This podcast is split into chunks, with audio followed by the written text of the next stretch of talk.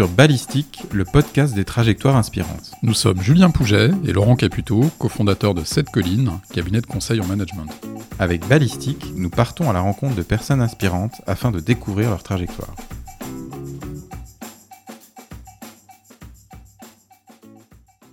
On a le plaisir de recevoir aujourd'hui Julien Morisson. Bonjour Julien. Bonjour. Bonjour Julien. Bonjour. Et pour commencer, je crois qu'on a une question rituelle, Laurent. Absolument. Pour l'ensemble de nos invités sur Ballistique, on, aime bien en démarrage leur poser la question suivante. Si j'ai le plaisir de te rencontrer dans un cocktail, Julien, et que je te demande de te présenter en quelques mots, tu dirais quoi? Euh, je dirais que je suis un homme d'une trentaine d'années qui, après avoir un parcours de DRH, a souhaité prendre le chemin de l'entrepreneuriat qui, euh, pour l'instant, lui plaît à. Donc effectivement, c'est ça qui est génial dans ton parcours, c'est qu'il y a plusieurs casquettes. On l'a vu en préparation, en échangeant ensemble, et on va euh, les aborder euh, toutes les unes après les autres. Pour tout bon épisode, on commence pas par le, début, sinon c'est pas drôle. On commencera par le milieu et on fera un flashback. Donc le milieu, c'est hum, évidemment ce que tu fais aujourd'hui. Donc tu es président du cabinet BE. Exactement. Et euh, alors moi au début, je voulais te poser la question qu'est-ce que tu fais Que fait le cabinet BE Et Laurent était back to basics, donc je te laisse poser ta question. Donc moi j'aimerais bien que tu nous éclaires sur euh, la signification de BE. Oui. Et puis euh, que tu nous expliques pourquoi, au regard de, de ton métier, euh, tu as décidé de conserver le nom de cabinet. Alors pour nos auditeurs, on verra que tu as choisi une approche assez atypique pour te présenter. Mais moi ça m'interpelle, ce nom de cabinet. Alors, en fait, BE, c'est bi. Alors, je sais qu'on le prononce parfois BE parce qu'on le voit BE, mais en fait, il faut le prononcer un peu à l'anglo-saxonne. Donc, c'est bi, qui est vraiment l'auxiliaire être, euh, et donc a cette connotation, avec la baseline qui est euh, pour être unique, il faut être deux. Donc, il y avait le côté pour être unique, euh, qui est un peu le symbole un peu du, du cas, du client qu'on accompagne. Il faut être deux, et donc le deuxième être renvoyé à l'agent. Et donc, ces deux êtres remplacent par le B et le E, qui forment finalement un tout. Super intéressant. Ah, on a travaillé beaucoup, hein, faut pas croire. Si tu devais pitcher l'activité en deux mots, je crois que ça tourne autour de la notion d'agent. Est-ce que tu Oui. peux nous en dire plus? Euh, tout à fait. En fait, j'aime présenter le cabinet BI en euh, disant que, l'instar des artistes et des sportifs qui ont un agent qui euh, les accompagne durant euh, toute leur carrière, j'ai souhaité proposer là aussi un agent pour les cadres et les dirigeants de manière à pouvoir répondre aux enjeux que nous traversons, qui sont quand même nombreux, durant une carrière qui va durer au bas mot 40 ou 45 ans, hein, on annonce.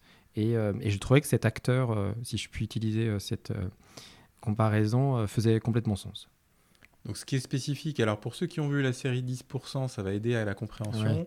C'est vrai qu'on est sur euh, l'idée de suivre quelqu'un dans la durée et non pas de manière spot autour d'un poste où on a un chasseur de primes, un candidat qui a besoin d'un job, les deux se rencontrent et finalement c'est une relation très brève. C'est à ce modèle-là que tu as voulu un petit peu. euh, Exactement. En fait, j'ai considéré qu'il y avait deux acteurs principaux dont on parlait euh, beaucoup, qui sont connus. Il y a soit le chasseur de tête, finalement, dans une carrière, qui travaille pour y revenir pour le client, le client celui qui paye, et donc pour euh, l'entreprise. Et donc l'idée, c'est de trouver naturellement euh, les candidats euh, idoines pour répondre à la mission. Et puis il y avait l'aspect du coach. Mais la posture du coach ne me convenait pas, puisqu'elle avait cette posture un peu basse qui était dans la reformulation, dans la valorisation. Mais moi, c'est pas ça que je voulais. J'avais besoin de quelqu'un qui soit actif, qui puisse me présenter des gens, qui puisse euh, m'accompagner lorsqu'il y avait des questions euh, juridiques, euh, gérer avec moi mon réseau, peut-être me dire si je suis dans le marché, pas dans le marché, est-ce que c'est le temps de partir, si je vais aller en province, comment ça se passe. Et, et je me suis dit, c'est un agent, c'est pas du tout un coach, c'est vraiment un agent. Donc, quand on a besoin d'un- de coach, on travaille avec le coach. Mais l'agent, c'est vraiment le partenaire business qui, va, euh, qui accompagne euh, vraiment les cadres durant euh, toutes leurs étapes professionnelles et euh, qui actuellement sont très sollicités comme on peut l'imaginer. Donc effectivement, nouveau métier euh, qui part d'un constat que euh, les chasseurs de tête peut-être ont un rôle qui est un peu euh, daté, en tout cas qui a eu du mal à se remettre en cause. hein. C'est ce que tu m'as dit en préparation. On voit, il y, a, évidemment des personnes de qualité, hein, c'est ce qu'on a partagé, mais néanmoins le, le modèle en lui-même est peut-être un peu daté. Les agents échangent beaucoup avec les chasseurs de tête ou les cabines de recrutement pour présenter ou représenter les talents quand ils n'échangent pas en direct avec les directeurs de ressources humaines qui sont des partenaires. Donc, on va dire que les agents euh, défendent les intérêts euh, évidemment de leur poulain, hein, comme, euh, comme la série 10%, là où les euh, chasseurs de tête vont davantage représenter les intérêts des clients. L'intérêt, c'est que les deux vont échanger de manière très transparente. Probablement que le chasseur ne va pas oser dire au candidat des informations un peu confidentielles et réciproquement aussi, et donc ils vont négocier un peu ensemble. Pourquoi je dis que le métier de la chasse de tête et du cabinet de recrutement doit être amené à changer? Déjà parce que l'approche euh, client est quand même tournée principalement vers l'entreprise, ce qui donne aussi une frustration de la part des candidats qui ont le sentiment de ne pas avoir d'informations et de retour. De deux, on ne peut pas faire fi euh, de la digitalisation du côté numérique de ce que nous sommes en train de traverser, et donc naturellement, il y a des limites à l'exercice. Et de trois, soyons très clairs dans les chiffres, euh, en management de transition, on parle de 1000 missions par an. Euh, quand on cumule les top 10 des cabinets, ce qui est quand même très peu, et quand on cumule l'ensemble des cabinets de chasse, de de recrutement, on doit être à peu près à 10-15% du marché. Donc il y a 85% des entreprises qui ne passent pas par un cabinet de recrutement ou un cabinet de chasse de tête. Euh, c'est-à-dire qu'il y a tout un marché un peu en parallèle, euh, et l'objectif, c'est aussi de pouvoir autoriser des candidats qui spontanément n'auraient pas été reçus par des entreprises, pour plein de raisons bonnes ou mauvaises, d'avoir une clé de lecture qui est l'agent, qui va permettre de pousser des compétences ou pouvoir pousser des profils différents. Pour que nos euh, auditeurs visualisent, si euh, je suis en transition professionnelle, euh, je suis suivi euh, par un agent euh, du cabinet B.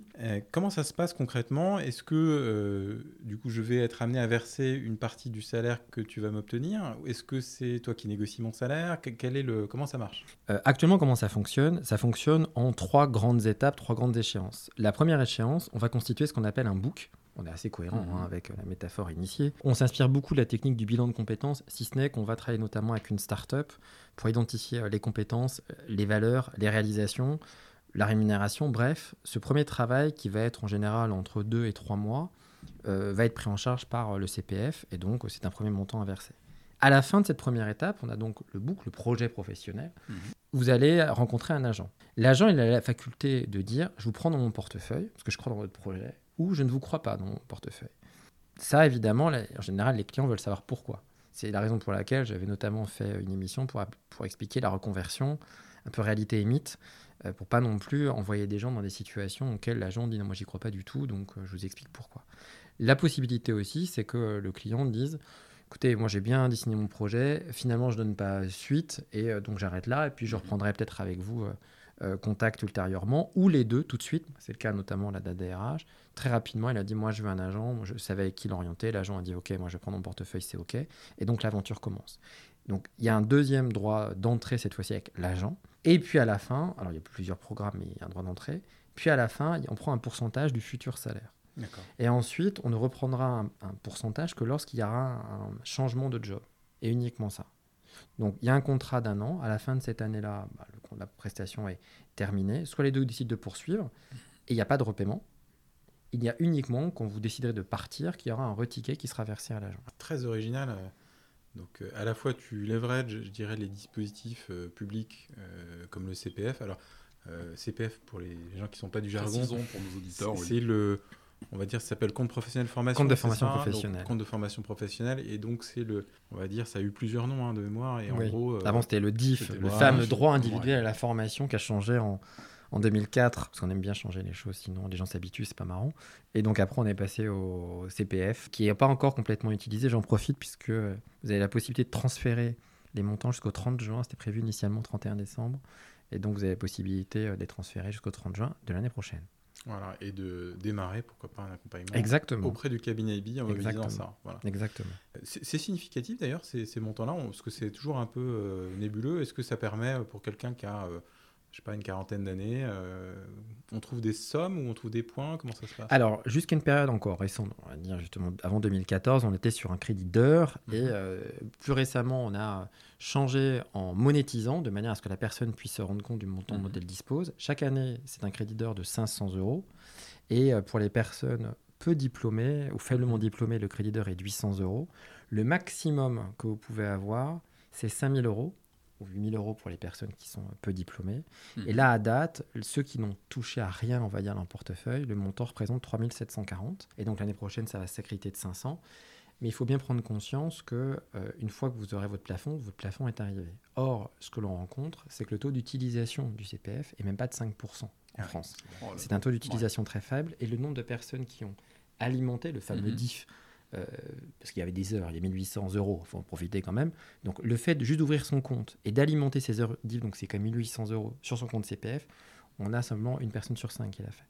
Donc euh, il y a un travail encore d'évangélisation en la matière. clair. Ok, donc je disais effectivement c'est très intéressant. Donc tu leverages à la fois des dispositifs publics, également euh, les fonds propres, on va dire, des, des candidats, et puis quelque part, et tu me disais aussi dans ton offre, on, on en reparlera, tu t'adresses aussi au DRH, tu n'as pas complètement laissé le B2B de côté, puisque tu as toujours une offre outplacement. Oui, tout à fait. Donc ça, je trouve ça assez malin, parce que du coup, tu, tu gardes finalement plusieurs branches dans, dans tes sources de financement. Euh, donc, donc ça, ok, c'est noté pour le, le dispositif. Combien de temps ça dure concrètement la phase où, euh, entre le moment où euh, j'ai terminé, je dirais, ma- la première partie financée par le CPF et où je démarre la deuxième partie avec un agent, combien de temps ça prend généralement? Alors, la première étape, en fonction des formats, on a entre 2 et 4 mois pour constituer le book, les réalisations. Et une fois que cette étape est faite, vous rencontrez donc l'agent.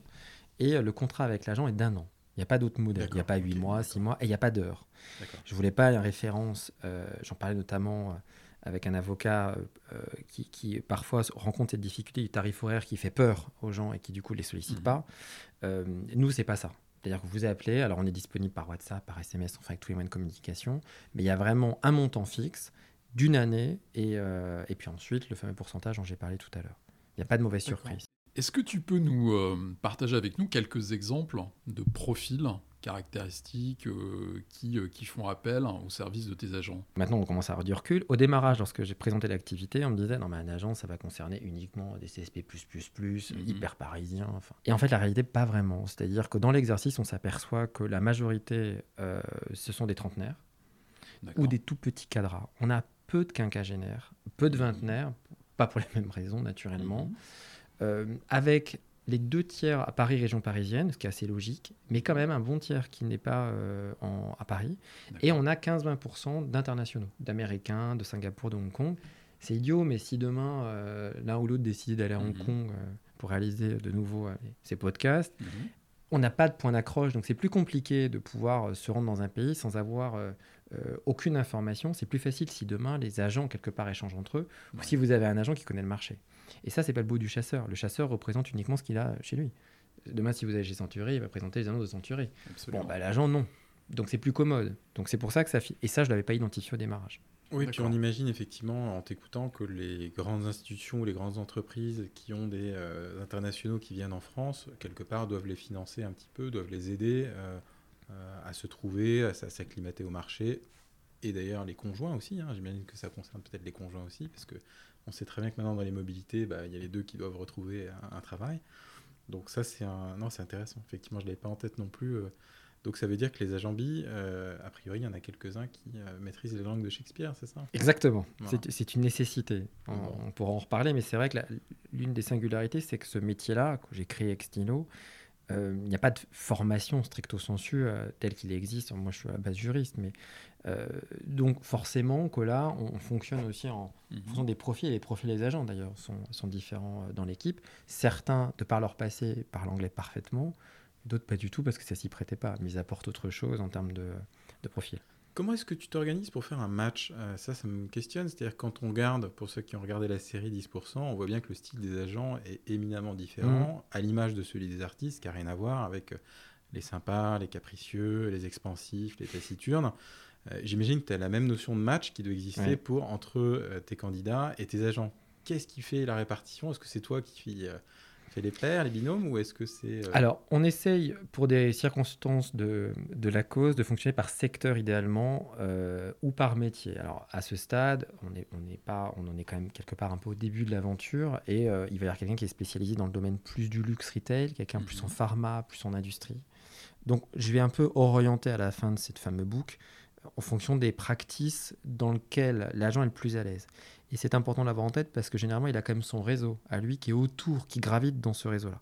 Parfois, bien sûr, on peut avoir quelqu'un qui sort un peu du, euh, de la mécanique, mais parce que soit l'agent a un coup de cœur ou parce que c'est pas Mhm. bloquant. Mais pour l'instant, je vais essayer d'avoir cette, euh, ce mode de fonctionnement.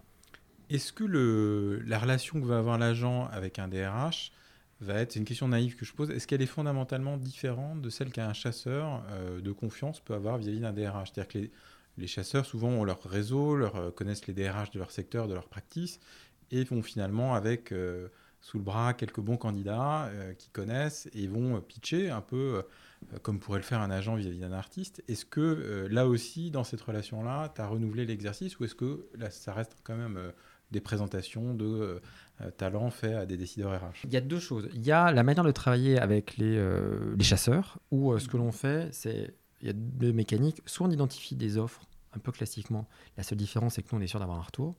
Et on appelle nos partenaires et on dit voilà, j'ai euh, Tartampion qui colle parfaitement, est-ce que tu peux donner un brief Et on échange. On fait un point de manière hebdomadaire avec deux, trois chasseurs de tête à qui on fait un check pour voir un peu les offres qu'il a à date. Et je suis très content, ça s'est plutôt très bien déroulé. Et vraiment, globalement, pas tous, on pourrait y revenir, mais pas tous, euh, ils jouent bien le jeu d'échanger avec nous, de donner une vraie réalité de marché. Et en fait, c'est là aussi on s'est aperçu que les chasseurs étaient très seuls. Et on est quelque part, ils nous demandent parfois de savoir comment va le marché par nous puisque nous, on a accès finalement au marché complet.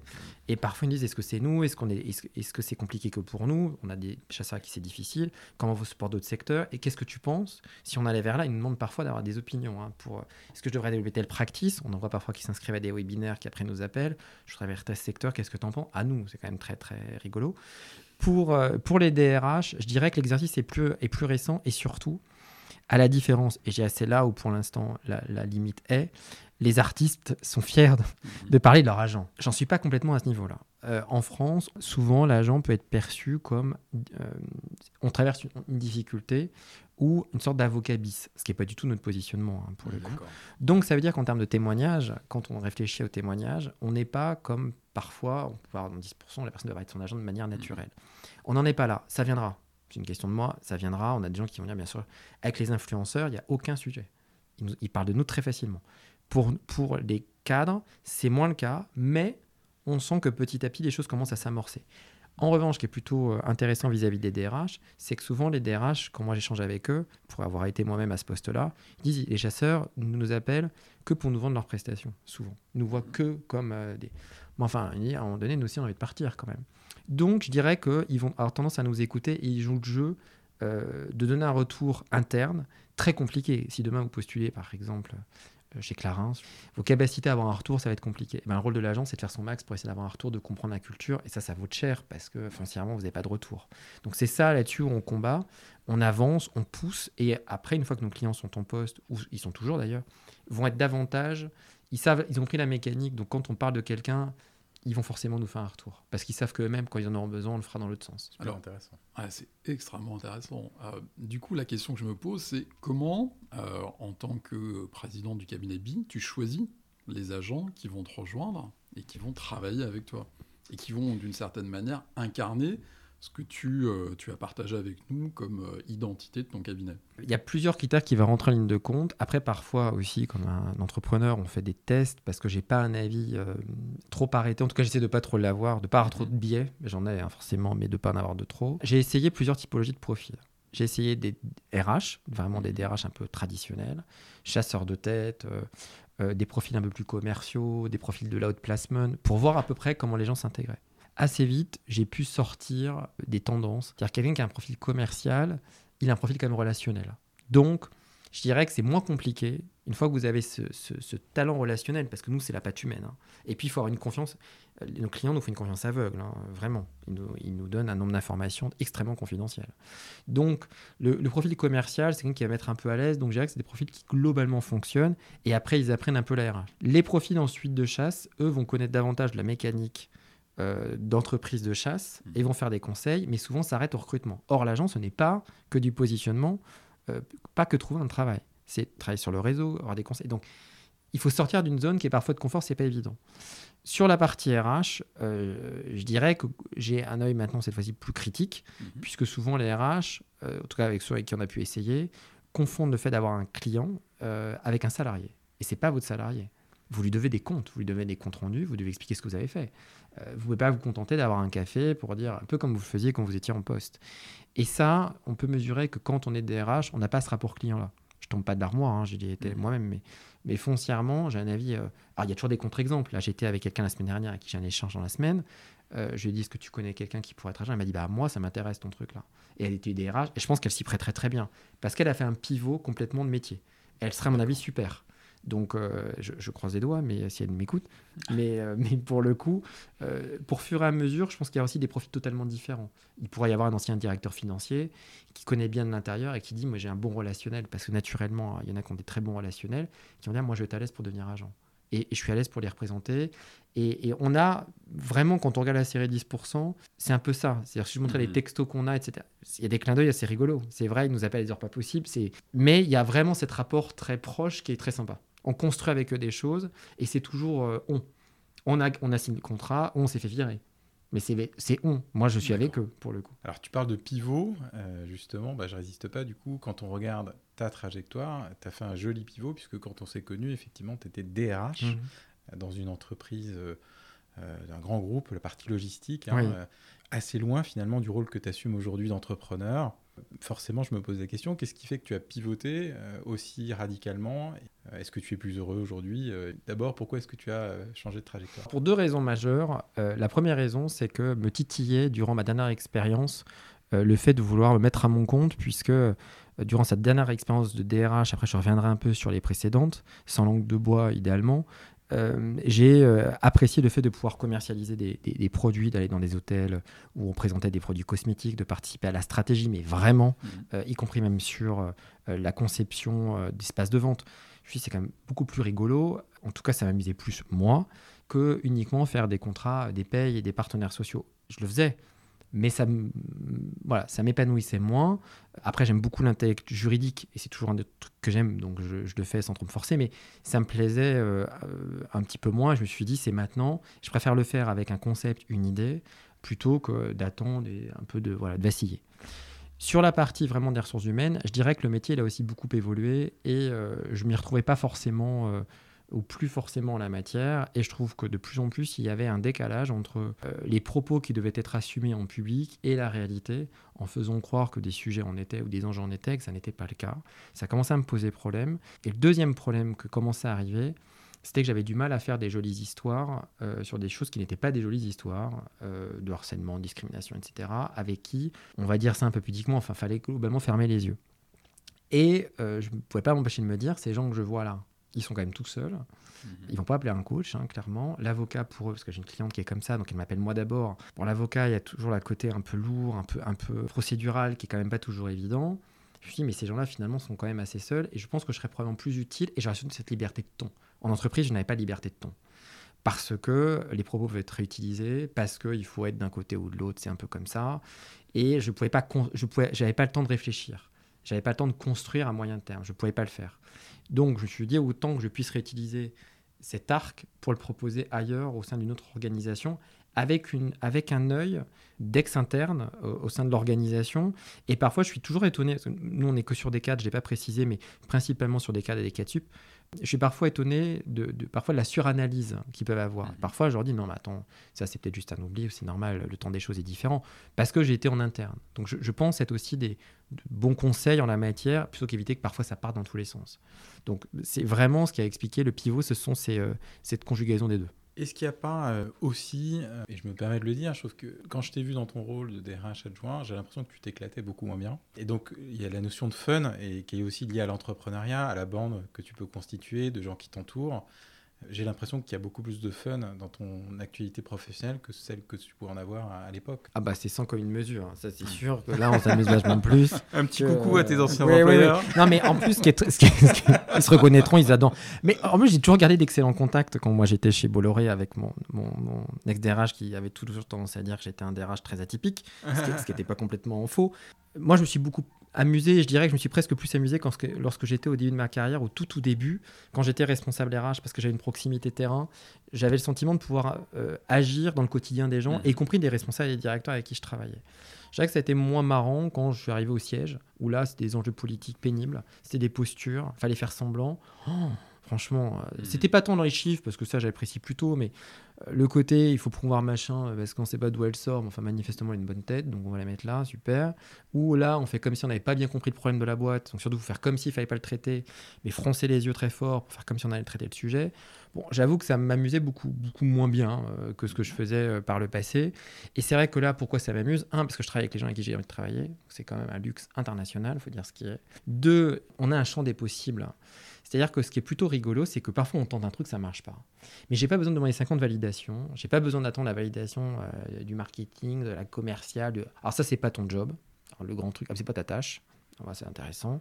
Là, j'ai pas ça. Et je rencontre des gens avec qui on peut établir des, projets, des échanges, comme celui de, cet après-midi euh, d'ailleurs, que je n'aurais pas pu faire ailleurs parce qu'il a fallu que je demande l'autorisation de dire comme. Et, donc ça, au quotidien, c'est pénible et je trouve qu'il y a un côté très décalé en 2020, ce genre de fonctionnement qui d'ailleurs agace aussi les clients avec qui je peux, que je peux représenter.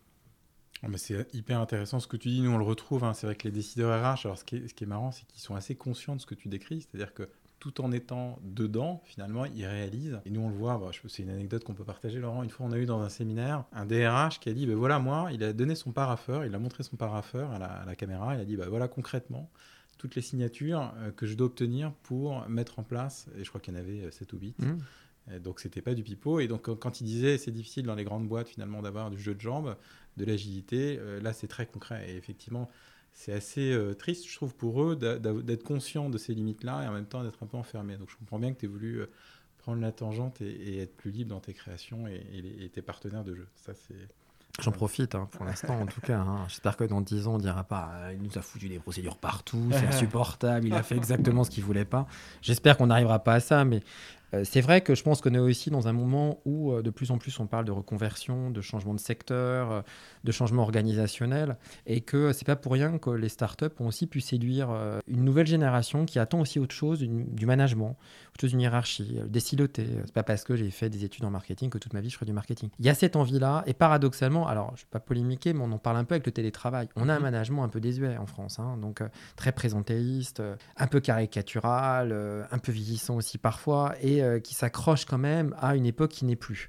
Donc naturellement, qu'est-ce qui se passe? Ben, Vous essayez de sortir. Alors il y a des projets qui sont super bien faits. Euh, par exemple, l'intrapreneuriat qui se dessine au sein d'entreprises, qui sont très bien. On a parfois des incubateurs parce que il faut, pas dire, parfois s'acheter un peu euh, conscience, mais euh, on investit euh, des, des, endroits où on met des, des plus jeunes avec, pour brainstormer sur des, sur des sujets, pour essayer d'oxygéner.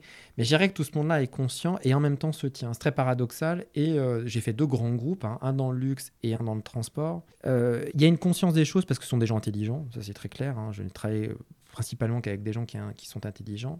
Mais par un phénomène miraculeux, je dirais que c'est un peu comme dans le Mikado, le premier qui bouge a perdu. Et donc, partant de ce principe-là, vous avez parfois plus à perdre en étant à l'extérieur qu'en étant à l'intérieur. Et donc, vous allez mettre toute votre faculté à essayer de ne pas faire bouger les choses, mais en même temps donner l'illusion que ça bouge. Donc vous venez complètement schizophrène, et vous dites, il y a un truc qui se passe là, mais je ne sais pas ce qui se passe. Et au bout d'un moment, ça rend fou. Et donc moi, j'ai pu voir des gens qui petit à petit devenait euh, complètement névrosé. C'est pas pour rien que malgré toute la bienveillance dont on parle ou euh, toute la QVT dont on parle, le taux d'absentéisme augmente plus, le taux de turnover augmente plus, le taux de départ augmente plus. C'est bien que ça répond aussi à d'autres attentes. Oui, et on peut même prolonger ce que tu dis aussi sur les startups, c'est-à-dire que pour avoir, Laurent et moi, euh, créé une entreprise et, quelques-unes autres euh, en ce qui me concerne pas avant, j'ai vraiment l'impression que les jeunes qui aujourd'hui créent des boîtes, il y a une partie d'entre eux qui sont réellement avec des aspirations d'entrepreneurs, des idées, etc. Et il faut être honnête, il y a une partie de gens qui fuient mmh. l'entreprise telle qu'elle est, le management archaïque que tu décris. Euh, il faut distinguer, je dirais, ceux qui fuient et ceux qui veulent créer. Et il y a quand même beaucoup qui fuient, il hein, faut reconnaître. Tu parlais justement de, mode de management. Je résiste pas à te poser une question puisque j'ai regardé la série 10% et alors il y a plusieurs patrons d'agence, mais ils ont un caractère parfois un petit peu difficile, on va le formuler comme ça. Toi, comment est-ce que tes équipes te décriraient en termes de management? Je pense qu'elles me décriraient comme quelqu'un de créatif, qui a beaucoup d'idées, qui dit les choses. Euh, j'ai l'honnêteté quand je sais que je vais euh, biaiser les décisions de ne pas être dans la pièce, parce que je sais que ça n'aura aucun intérêt et que je vais automatiquement par ma présence, les gens vont pas me dire les choses. Donc je préfère leur dire, mais faites sans moi. Et puis après, je regarderai. Mais sinon, ma présence seule, comme partout, biaise. Et j'ai trop vu ça. Donc du coup, j'ai tendance à pas être présent. C'est parfois un peu plus mal par ailleurs. Qui est très réactif. Peut-être euh, organisé aussi. Je dirais que c'est principalement ça qu'elle pourrait dire, avec du tempérament. Euh, mais je Je pense qu'il en faut aussi un peu quand on se met à son compte. Et je dirais que c'est toujours un peu difficile de trouver la, le milieu entre avoir suffisamment de caractère, parce que quelque part, c'est ce qui donne envie aux gens de vous rejoindre dans ce projet entrepreneurial, et pas non plus de tomber dans l'écueil que moi j'ai pu observer, on devient caractériel et un peu autocratique, qui moi m'a fait révulser finalement l'entreprise avec des gens qui, euh, c'était un peu, c'est moi qui décide, et si c'est pas content, tu vas dehors. quoi. Et en fait, je suis pas comme ça, mais, mais pour le coup, euh, c'est pas si facile de trouver le borderline. Et donc, moi, ma tactique, qu'est-ce qu'elle est? Quand je sais que je vais vraiment prendre une décision ou qu'on va me dire, c'est quoi? Je préfère m'abstenir et de ne pas être présent. Ça, c'est extrêmement intéressant. Finalement, c'est le, management par l'absence, à certains moments, mm. consciente, choisie, pour laisser de la place à tes équipes pour exister. Finalement, ça me rappelle un, ancien président d'un groupe que j'ai connu qui, euh, qui, avait ce discours qu'il faisait malheureusement assez peu. Mais effectivement, tu vois, le, fait de laisser cette place-là, ça permet à tes, à tes équipes d'exister et, et de prendre en main leur destin. Donc ça, c'est courageux quand on est entrepreneur comme toi, de s'autoriser à prendre ce pas de recul, cette distance pour que tes équipes existent. Comment tu vis les moments justement de retrait? Les moments de retrait, euh, j'y dirais plutôt bien. Et parfois, je, m'étonne. Alors, j'ai aussi, euh, je pense qu'on en parlera dans le cas de, mhm. de, l'autre mhm. entreprise, un associé qui est totalement différent de moi. C'est là où je vois quand même, alors je sais pas si c'est la maturité ou la sagesse, parfois j'ai l'honnêteté de me dire, j'aurais pris cette décision et c'était une connerie. J'aurais pas dû la mhm. prendre et, et tant mieux qu'il l'ait pris sans moi. Parce que quand on a fait un groupe, moi j'ai fait des études en droit, euh, je suis à Paris en plus, euh, je suis dans certains réseaux, j'ai un, biais cognitif fort et qui parfois est, un truc qui est très bon, parce qu'évidemment, je veux dire, j'avais. Et il y a parfois dans des rédactions, moi je l'ai vu notamment avec euh, Geoffrey qui est en charge de la communication, qui va nous mettre des smileys, des trucs, des bidules partout. Spontanément, une partie de moi va me dire, vu la clientèle, ça va un peu, ça va pas le faire, ils vont se dire qu'est-ce que c'est que ce Uberlu? Mais j'ai laissé faire. La newsletter, j'ai dit, ta carte blanche. Moi, je, te valide de toute façon ce que tu. Alors, sauf si je vois un truc qui est vraiment pas OK, mais mhm. je valide. Et les échos étaient super bons. Et si j'étais intervenu moi, j'aurais certainement même pas eu d'écho du tout. Et donc, à partir du moment où on laisse une fois, deux fois, trois fois, la quatrième mhm. fois, on se dit, ah, vas-y, fais.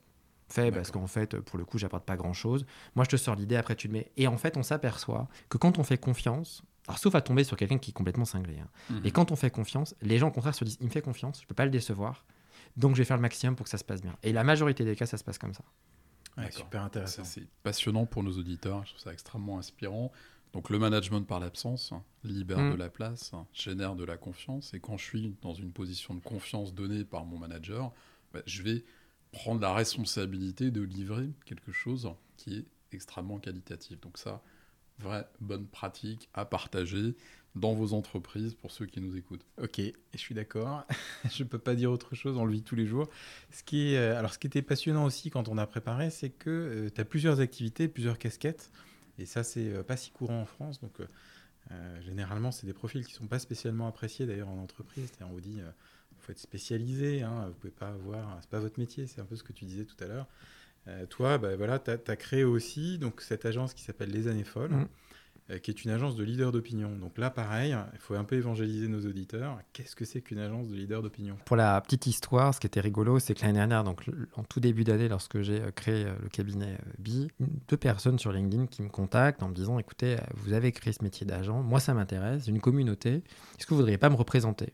Puis sur le coup, je m'étais dit bah, c'est très gentil, merci beaucoup, mais enfin, c'est pas tout à fait le business model. Puis une deuxième, j'avais quand même enregistré. Mais parallèlement à ça, euh, j'ai des cabinets de chasse de tête, des RH, euh, qui me disent nous, on essaie de, se donner de la visibilité sur LinkedIn et on ne sait pas comment faire. Est-ce que vous auriez des idées? Et ça a fait assez vite tilt. Je me dis donc j'ai des gens qui ont une communauté qui ne savent pas la valoriser, j'ai des gens qui ont un vrai savoir-faire mais qui, n'arrivent pas à se donner une visibilité. Donc il y a peut-être un truc à faire. Et donc j'ai pris contact avec euh, quelqu'un de mon, réseau, Clifford, avec qui j'avais partagé, qui était dans le recrutement digital pendant plusieurs années à qui je partage ça en disant voilà, moi je ne suis pas un spécialiste en digital. Par contre, j'ai ce projet de mettre en adéquation des euh, leaders d'opinion qui sont si je grossis un peu le trait, des influenceurs, c'est-à-dire des personnes qui ont une communauté importante sur LinkedIn, mais par du contenu.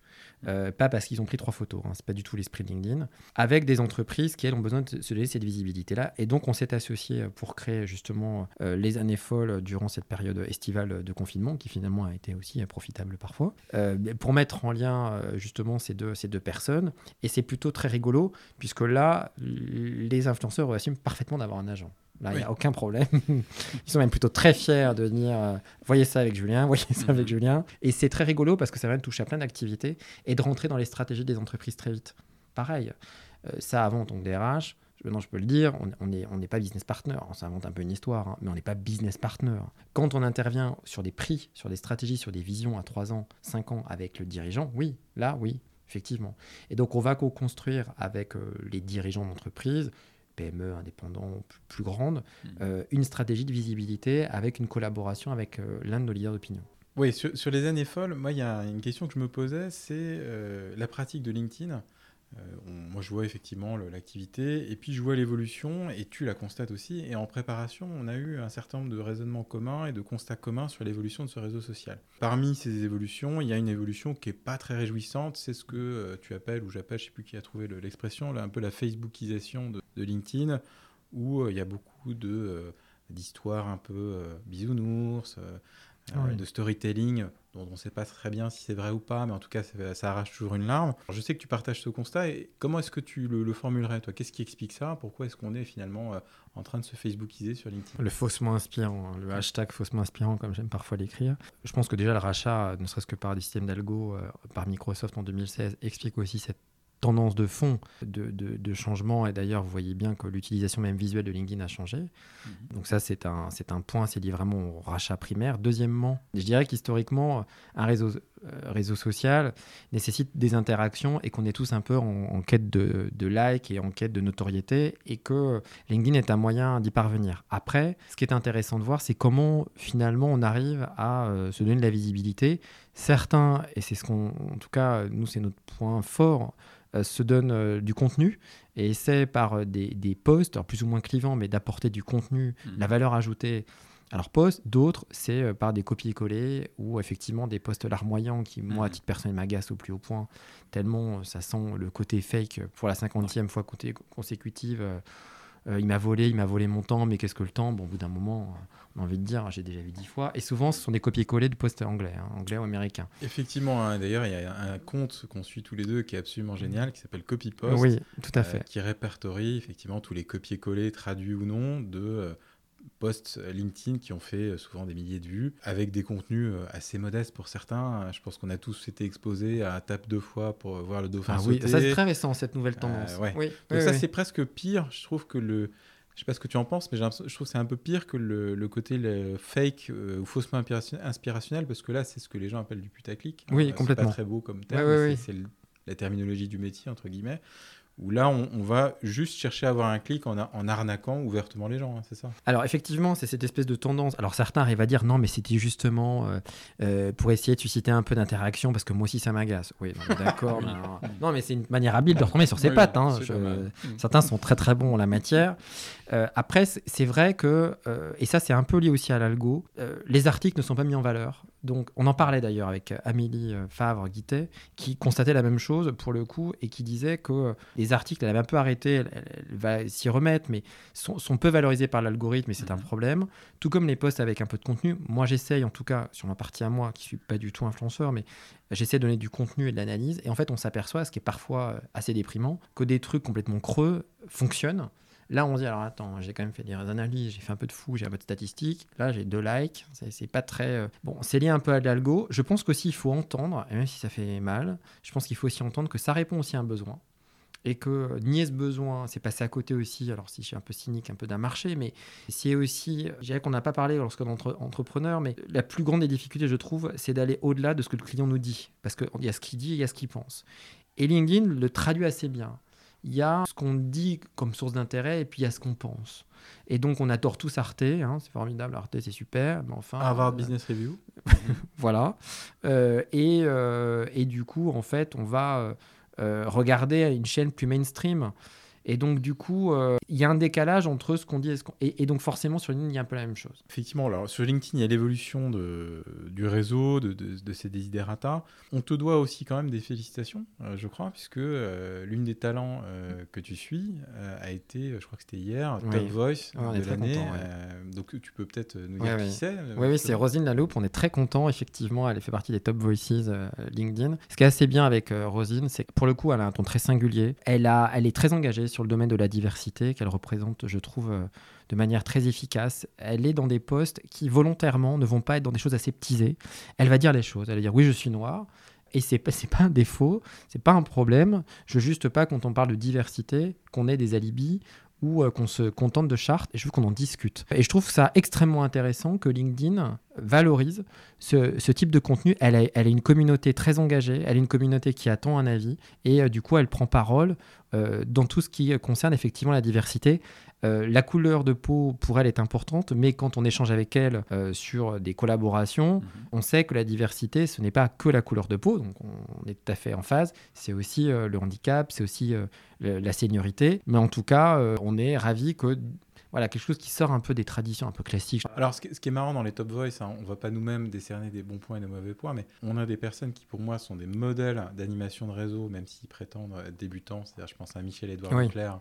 C'est absolument génial. Euh, moi, je suis en relation et je vois ce qu'il fait depuis plusieurs années. C'est- juste exceptionnel. Alors que c'est pas sa génération, il vient pas de ce monde-là. Et puis, il y en a d'autres, euh, je vais pas les citer par respect, mais qui sont plutôt des gens institutionnels, des gens qui sont euh, à la tête officielle, qui ont des postes ronflants et qui, dont le contenu clairement est rédigé par des conseillers en communication et qui ne s'intéressent pas plus que ça au monde de LinkedIn. Donc c'est c'est ça qui est un peu étonnant. Je sais pas ce que tu en penses. Il y a vraiment de tout derrière cette Top Voice. J'ai l'impression Oui. qu'il y a un compromis. Alors, on en, on en discutait, parce qu'évidemment, dans notre fameux groupe WhatsApp, évidemment, ça fait parler, euh, d'essayer de comprendre quels étaient les critères et comment était choisi machin, machin. C'est assez un peu op- opaque en réalité. On a effectivement des personnes qui ont une communauté et un taux d'engagement important.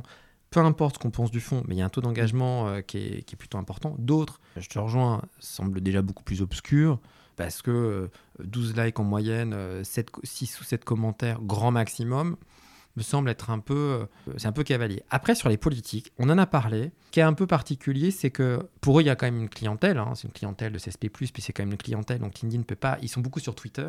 Et, et- et moi, je suis à l'aise, puisque en l'occurrence, je représente aussi quelqu'un qui est en politique, donc on en échange à cet effet. Euh, LinkedIn ne peut plus être un média qui est euh, simplement contourné, et donc il y a la nécessité de donner la visibilité. Alors, elle, en l'occurrence, elle produit des articles. Elle me dit, je produis des articles, ce qui est exact avec un, un taux parfois de satisfait euh, relatif. Mais néanmoins, je pense que LinkedIn essaye aussi d'avoir une... euh, c'est un des médias qui, qui peut permettre de valoriser des profils un peu plus institutionnels. Après, de là à dire qu'il y a un taux d'engagement, effectivement. Bon, en tout cas, il y a toujours un peu de mystère, que ce soit derrière les algorithmes ou les, les modalités de décision de ces awards. Euh, En tout cas, c'est- bravo à toi. C'est assez rare d'avoir un prix. euh, je crois que c'est ta première année, hein, c'est ça, sur les années folles. Oui, tout à fait. euh, oui, oui, on est, on est effectivement très, très content de la représenter. La ouais. question que j'ai envie de te poser, c'est quoi le lien aujourd'hui Et curieusement, en préparant, tu m'as dit, bah, il y en a un, Mm. ou c'est- il, en passe, il est en passe d'en avoir un, entre le cabinet BI, donc ton métier d'agent, et euh, le métier des années folles, qui est de représenter des influenceurs. Eh bien, en fait, je suis agent, je suis agent pour les deux. Et j'ai avec le point connexe. Alors, je suis très content de. On, on parle beaucoup de morosité et de et de d'entreprises défaillantes ou de métiers en- qui périclitent. Je, je suis ravi de, de, de contribuer très modestement à des métiers qui vont être contraires en essence. Et je pense qu'un peu. Euh, nos, nos, pas nos civilisations, mais doivent aussi être un peu ingénieux. Euh, L'aspect un peu commun entre les deux, c'est d'être agent auprès de cadres et de dirigeants. Donc, on va représenter, pas, pas que moi, hein, euh, auprès de chasseurs de tête et de DRH, et d'être agent d'influenceur. Alors, après, la mécanique économique, etc., n'est pas la même, mais on va construire avec des entreprises, qui parfois d'ailleurs ensuite sont utiles, ensuite, enfin travaillent avec BI, hein, et réciproquement, sur des lignes éditoriales, sur des contenus, des collaborations, euh, sur une certaine durée. Alors, qui est une période plus courte, puisqu'une collaboration en vidéo, une collaboration en post, forcément, c'est plus court qu'un contrat de travail, mais néanmoins, la mécanique de contrat est la même. Et donc, euh, j'ai des contrats assez euh, similaires. Euh, si les gens voyaient des contrats d'agents, euh, c'est des contrats de management. Bon, je les invite pas à partager leurs contrats pour autant, hein, c'est confidentiel, mais C'est secret, Mais- comme, non, comme c'est dans la série. oui, oui, c'est secret, attention. Euh, mais on va aborder les contrats. Il y, a- il y a beaucoup de choses qui sont analogues en termes de propriété intellectuelle, en termes de répartition euh, de montants, en termes de zone géographique, en termes de rôle de, de- de l'agent. Euh, il y a des vraies similitudes finalement entre les deux. Pour l'instant, il n'y a pas de, de- même si c'est pas si vrai, il n'y a pas tant de porosité entre d'un côté les années folles et bi. Moi, oui, au quotidien, mais eux, moins. Mais en revanche, ce qui est très drôle pour la petite histoire, mais je la raconte quand même, j'ai une de mes clientes qui m'appelle la semaine dernière et qui me dit Mais tu m'avais pas dit que tu avais créé les années folles. Mhm. Bah, je lui dis Bah écoute, euh, non, effectivement. euh. Elle dit Bah écoute, tu me crois, tu me crois pas. J'ai appelé donc Antoine, euh, qui est au sein du label et qui dit voilà, j'aurais travaillé avec vous au sein d'une opération puisqu'elle travaille, elle, dans le monde du handicap. Et donc, euh, elle lui dit bah, écoutez, est-ce qu'on pourrait travailler Est-ce qu'on pourrait réfléchir à quelque chose? Et donc, lui, il répond avec plaisir, mais il faudrait échanger avec les années folles et, et mon agent. Donc, elle dit c'est qui? Julien Morisson Et donc, elle lui, elle lui répond elle dit c'est pas possible, hein, on a le même agent. et, et c'était rigolo. Donc, elle m'a appelé tout de suite et effectivement, c'était très rigolo. Donc, elle dit on a le même agent. J'ai trouvé ça, je trouvais que le clin d'œil était, était, était sympa pour le coup et du coup, ils étaient très fiers de le partager, leur agent. Très beau clin d'œil. Quand je t'écoute, en fait, partager avec nous ta trajectoire et tes expériences multiples, atypiques, euh, la question que j'ai envie de te poser, c'est comment, dans ton parcours, tu vas nourrir ta motivation, ton engagement au quotidien? Alors, je suis dans pas mal de réseaux extérieurs. Je pense que c'est extrêmement nécessaire, euh, soit des réseaux de networking ou des startups, ou de manière à savoir un peu ce qui est dans l'air du temps, parce que je suis persuadé que l'agent aussi successful, c'est celui qui saura un peu dénicher euh, des acteurs et des partenaires. Donc, j'essaie au maximum d'être à l'extérieur ou de contribuer à ça. Je vais regarder. Alors, mon associé Clifford, on n'est pas du tout pareil. Euh, il, est, il est très tuto, très YouTube, très algorithme, je comprends pas forcément, mais il va m'envoyer euh, des, euh, des, vidéos toutes les heures du jour et de la nuit ce qui me permet moi de me nourrir et de pas être complètement décalé aussi. Donc ça me permet de, parfois de raccrocher des wagons avec des acteurs que moi je connais peu, donc je, vais pas mal être sur ça. Et puis moi je me nourris, mais, mais et ça explique aussi le clin d'œil des années folles par l'histoire. Les années folles c'est une référence historique. Mhm. c'est vraiment la référence, c'est une période de l'histoire. Moi je suis un féru d'histoire depuis depuis toujours. Hein. Si j'avais pas fait droit, j'aurais, je serais devenu certainement égyptologue. Et il y a trois périodes que j'affectionne particulièrement, que sont le grand siècle, la belle époque et les années folles. Et les années folles présentaient comme euh, singularité euh, d'être une période de 1920 à 1930, mmh. donc là on est en 2020, donc c'était quand même un clin d'œil assez chouette, d'être une période complètement euh, de totale créativité, de totale sortie du box, parce qu'on, voilà, juste la première guerre, juste après la première guerre mondiale, donc pas très, pas très rigolo, et on veut tout casser, on veut changer, beaucoup de liberté, Paris était le centre du monde à l'époque. Donc l'histoire me nourrit aussi la, la créativité. Merci, c'est passionnant. Et euh, à titre personnel, qu'est-ce qui continue à te faire courir aujourd'hui dans ces différentes activités? Qui continue à me faire courir, déjà, c'est euh, de voir mes, mes euh, les personnes qu'on représente satisfaites, de, de partager avec eux un bout de leur vie, je pense que c'est aussi très chouette, euh, de participer à, un succès, euh, d'être présent s'il y a quelque chose qui euh, dysfonctionne, à des campagnes. Alors ça passe par des prix comme Top Voices pour les années folles, ça passe par la signature d'un contrat, ça passe par des rencontres qu'aussi on, on, arrive à mettre en place. Donc après, il faut avoir le temps, mais pour le coup, je dirais que c'est la partie humaine. Moi, je me satisfais pas forcément de taux, de stade, de ça va pas me nourrir. Par contre, que quelqu'un me dise voilà, j'ai besoin de toi, ou euh, merci pour cette intervention, ou... ça, je me dis bon, bah, j'ai eu un rôle qui a, été, qui a servi.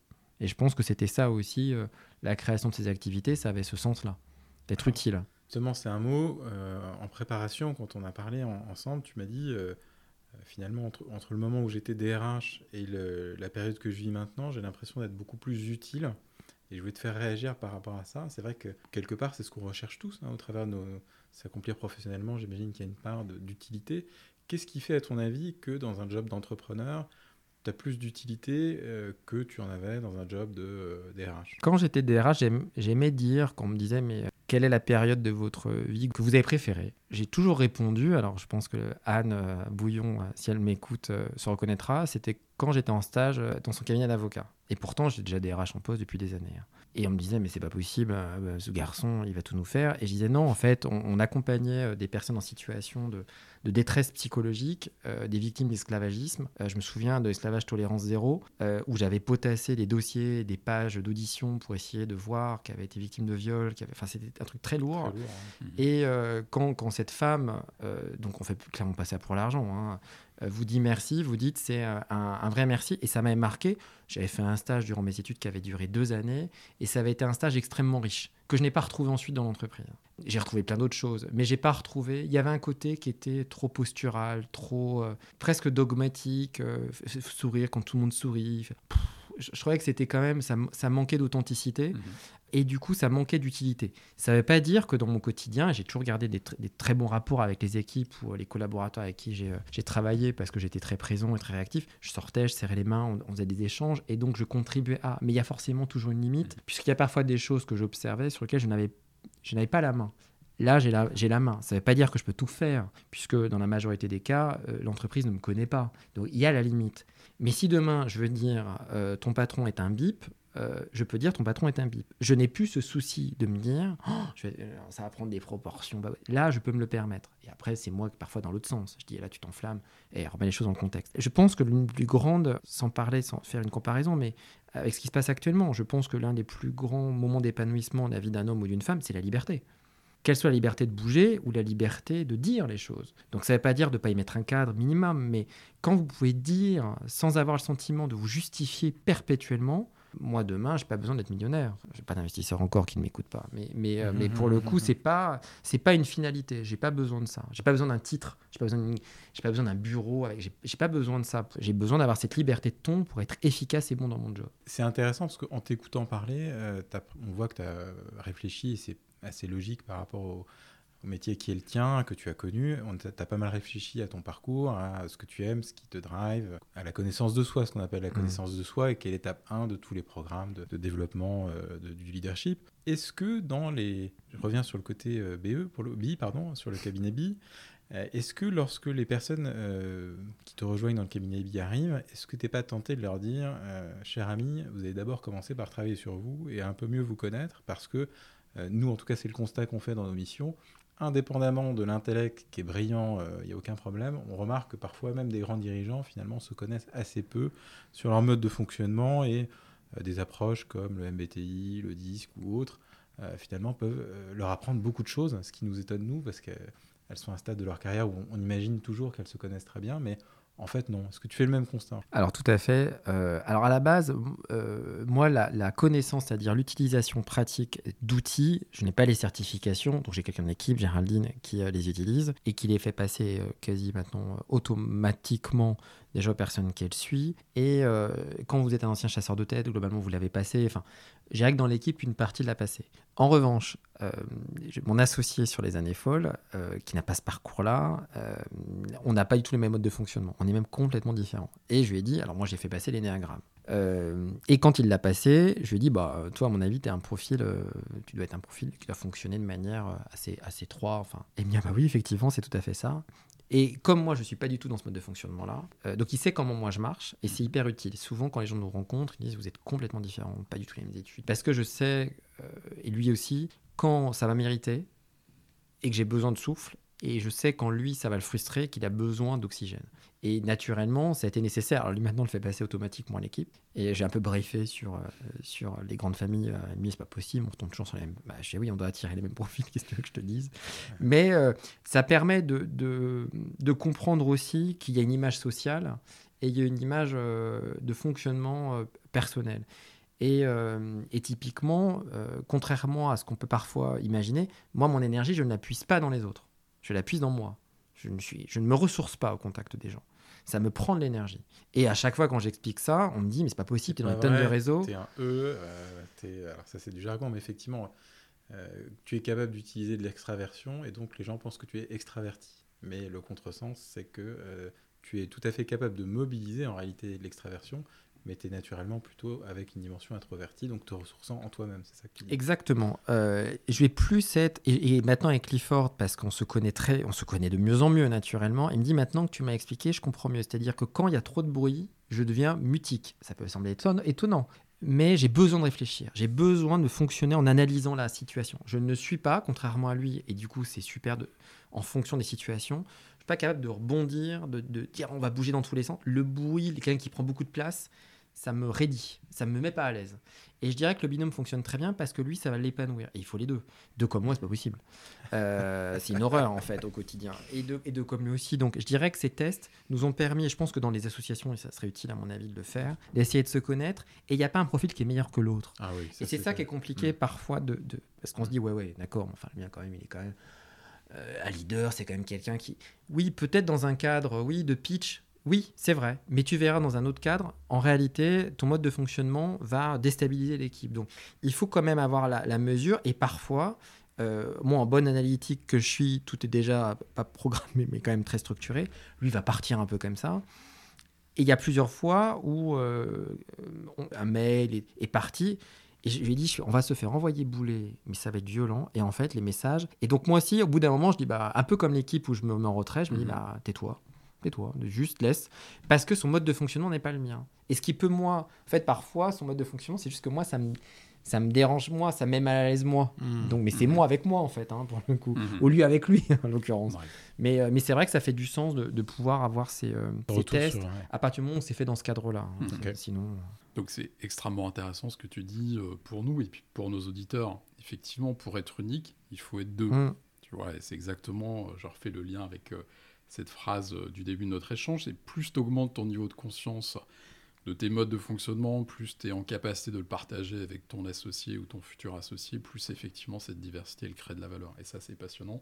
Et c'est un vrai point euh, de bonne pratique à partager avec euh, les personnes qui nous écoutent. Yes, on- je ne peux pas être plus d'accord avec toi. D'ailleurs, je crois que je devrais m'associer avec toi. Il y a un truc à euh, faire, là, je creuse la question. On a des modes de fonctionnement avec Laurent aussi. On va faire une confession aux éditeurs Ouais. assez diamétralement opposés. Et c'est ce qui fait qu'on est euh, plutôt complémentaires. Petite question d'ailleurs, je me posais, tu as un associé donc, dans les années folles. Est-ce que, en revanche, euh, dans le cabinet BI, est-ce que tu as aussi euh, des associés ou est-ce que c'est des salariés? Alors en fait, j'ai pas d'associé. euh, C'est-à-dire que je, je suis le seul fondateur, président, on appelle ça un peu, voilà, pour avoir des termes un peu précis. Et ensuite, dans l'équipe, j'ai soit des salariés, soit des freelances. En, en fonction de l'organisation et en fonction du job, soit consultant, soit agent, ça va dépendre. Ce qui fait pas tout à fait la même relation, hein, sauf erreur de ma part. Je confirme. Hein, C'est ouais. pas du tout le même mode de fonctionnement. Et ça aussi, c'est pas forcément évident.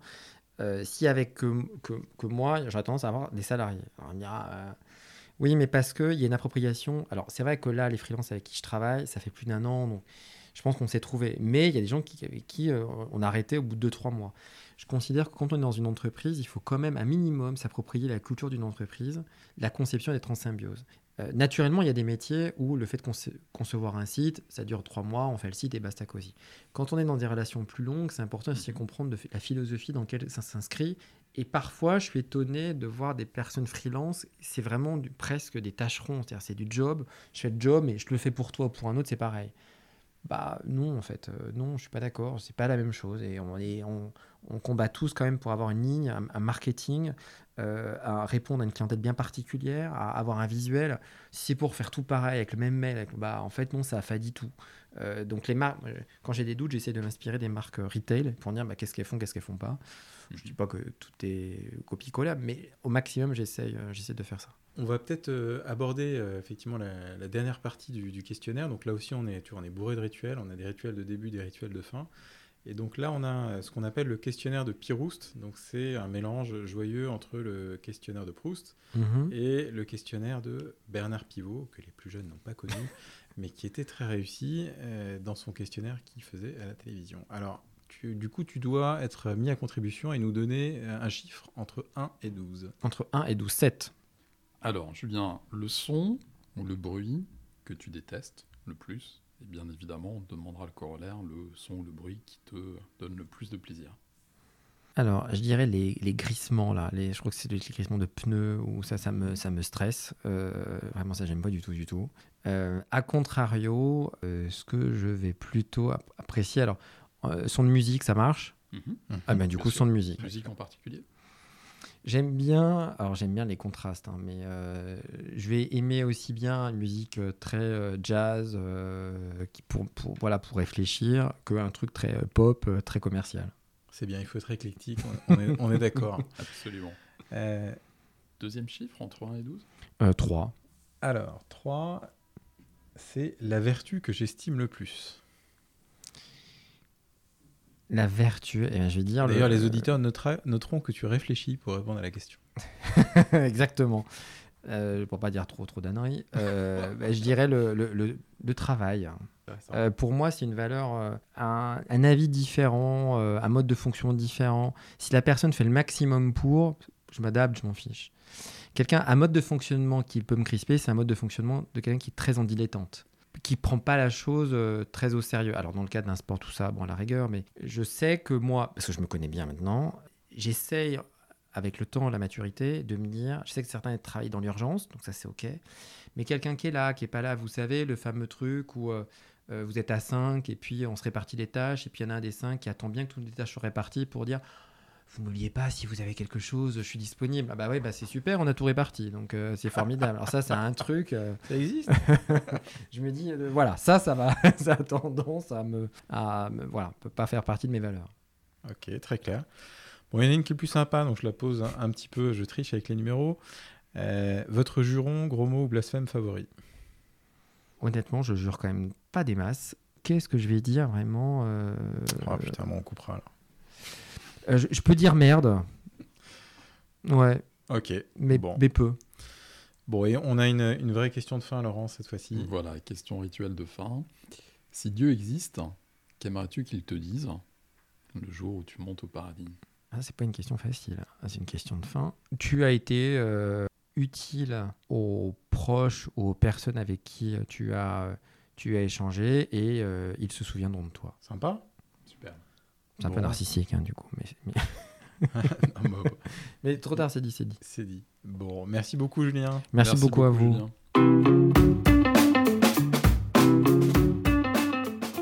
Merci à vous, chers auditeurs, d'avoir écouté ce podcast jusqu'au bout. Si ça vous a plu, n'hésitez pas à en parler autour de vous et à vous abonner. Nous vous donnons rendez-vous prochainement sur Ballistique pour un nouveau podcast. À bientôt.